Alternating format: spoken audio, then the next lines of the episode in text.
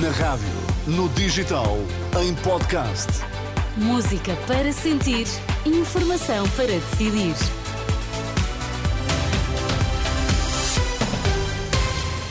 Notícias na Renascença, para já os títulos em destaque. Supremo confirma oito anos de prisão para Ricardo Salgado num processo separado da Operação Marquês. Futebol Clube do Porto venceu Santa Clara por 2-1 e está nas meias finais da taça. Informação para decidir aqui no T3 com Miguel Coelho. O Supremo Tribunal de Justiça confirma a pena de oito anos de prisão efetiva para Ricardo Salgado por três crimes de abuso de confiança no âmbito de um processo separado da Operação Marquês, mas não está uh, garantido que o antigo banqueiro vá de facto para a cadeia. Na decisão do recurso a que a SIC e o Correio da Manhã tiveram acesso, os juízes conselheiros dizem que o cumprimento da pena depende de uma avaliação médica para confirmar o diagnóstico de Alzheimer. Só depois desta perícia que terá de ser pedida pelo Tribunal de Primeira Instância é que será decidido se Salgado vai ou não para a prisão. De recordar que o coletivo de juízes que julgou o antigo presidente do BES recusou ordenar a realização desta perícia médica. A Polícia Judiciária anunciou a detenção de um dos mais influentes narcotraficantes do Porto. O homem de 38 anos foi detido após regressar do estrangeiro para onde tinha fugido, na sequência de uma operação no Porto de Leixões. A Judiciária deteve quatro indivíduos e apreendeu 100 quilos de cocaína. O Papa Francisco demitiu o padre Frederico Cunha do Estado clerical, dispensando das obrigações de celibato. O anúncio feito hoje pela Diocese do Funchal diz que em abril do ano passado eh, apresentou o caso ao eh, Vaticano. O agora ex-padre Frederico foi condenado em 1993 a 13 anos de prisão pelo homicídio de um adolescente. Acabou por fugir para o Brasil, de onde era natural. O seu paradeiro é desconhecido. A Inspeção-Geral das Atividades em Saúde abriu um inquérito ao desaparecimento da mulher que foi encontrada morta dois meses depois de sair do Hospital de São Francisco Xavier, em Lisboa. A IGAS indica que o processo de investigação foi aberto na passada terça-feira, um dia depois do corpo da idosa que sofria de Alzheimer ter sido localizado num terreno perto da unidade hospitalar. A família apresentou queixa-crime contra incertos a fim de apurar responsabilidades. No Médio Oriente, um ataque que está a suscitar consternação as forças israelitas dispararam sobre uma multidão de palestinianos que aguardava pela distribuição de ajuda humanitária. Segundo as autoridades palestinianas, terão morrido mais de 100 pessoas e mais de 700 ficaram feridas. A Jordânia e o Egito falam em ataque brutal. A Casa Branca, por seu turno, anunciou que está a investigar o que considera ser um incidente grave. Entretanto, o Presidente dos Estados Unidos eh, já afastou a possibilidade de um cessar-fogo temporário entre Israel e o Hamas para a libertação de reféns. Joe Biden está pessimista quanto ao desenrolar das negociações que decorrem em Paris e no Cairo, com mediação do Qatar e dos Estados Unidos, face a este caso que vem de facto complicar as negociações segundo a Casa Branca, que anunciou, entretanto, que está a investigar esta situação que eh, está a causar eh, consternação em eh, vários países, nomeadamente do mundo árabe.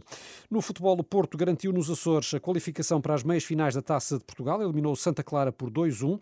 Os açorianos marcaram primeiro por Rafael Martins, logo no arranque da segunda fase da partida, que, recordo, tinha sido interrompida aos 27 minutos por razões climatéricas no passado dia 7, foi retomada esta tarde, e a cambalhota no marcador foi conseguida pelo Porto através de Evanilson e Galeno.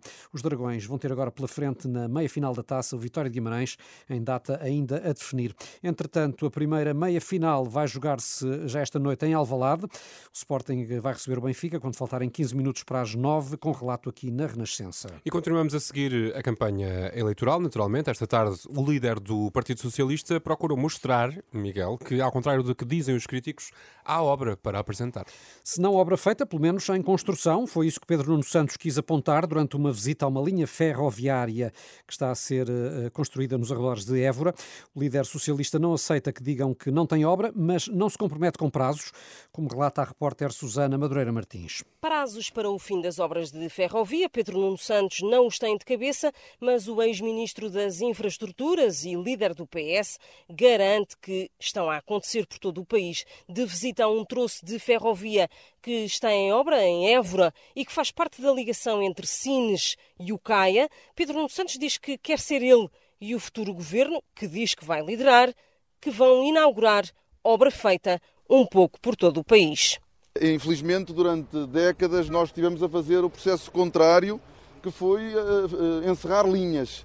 E nós agora estamos a abrir linha nova. Isto é linha nova, onde nós estamos, e estamos a modernizar toda a rede ferroviária nacional. Nós temos a rede ferroviária nacional em obra. Temos já a obra concluída na linha do Minho, em vários troços da linha do Douro, a linha da Beira Baixa, que esteve fechada há 10 anos e, e que eu tive a oportunidade de, de, de reabrir enquanto estive no, no, governo. E temos muita, muita linha ferroviária em curso, muita obra em curso, na linha do Oeste. Obras que na linha, o risco de na linha, não, não corre nada.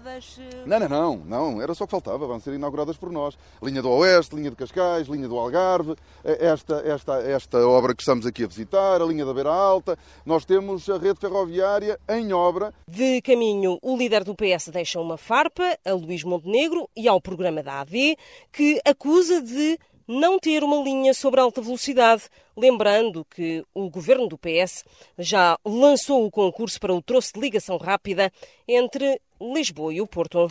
Susana Madureira Martins, a jornalista da Renascença que acompanha a campanha eleitoral do Partido Socialista, já o chega. Passou por Macedo de Cavaleiros, onde André Ventura prometeu a Tomás Anjinho Chagas abolir todas as portagens. André Ventura aproveitou o facto de estar num distrito com baixa densidade populacional e do interior para defender essa medida e para ir mais longe do que todos os outros partidos. O Chega quer abolir todas as portagens em Portugal, mas para isso a condição é fazer parte do governo. Eles não querem é perder o dinheiro que as portagens dão, porque sabem que se viciaram nesse dinheiro e não o querem perder de maneira nenhuma. Eu quero vos dar esta garantia. Se o Chega for governo, se o Chega for governo, no dia 10, nos primeiros 30 dias, nós lançaremos uma comissão para abolir as portagens em todo o território nacional. Para abolir as portagens em todo o território. Promessa do Chega que diz que a prioridade é abolir já as portagens do Algarve e do interior do país. Estima que o valor para essa medida seja entre os 105 e os 115 milhões de euros. A Renascença já questionou o partido se esse é o valor anual e, claro, quanto é que custa abolir todas as portagens em Portugal. Estamos à espera de resposta. A caravana liderada por André Ventura segue agora para a Guarda, onde vai ter mais um jantar comício com militantes. Tomás Anjinho Chagas na campanha do Chega. Reportagens da Renascença para ver também em rr.pt.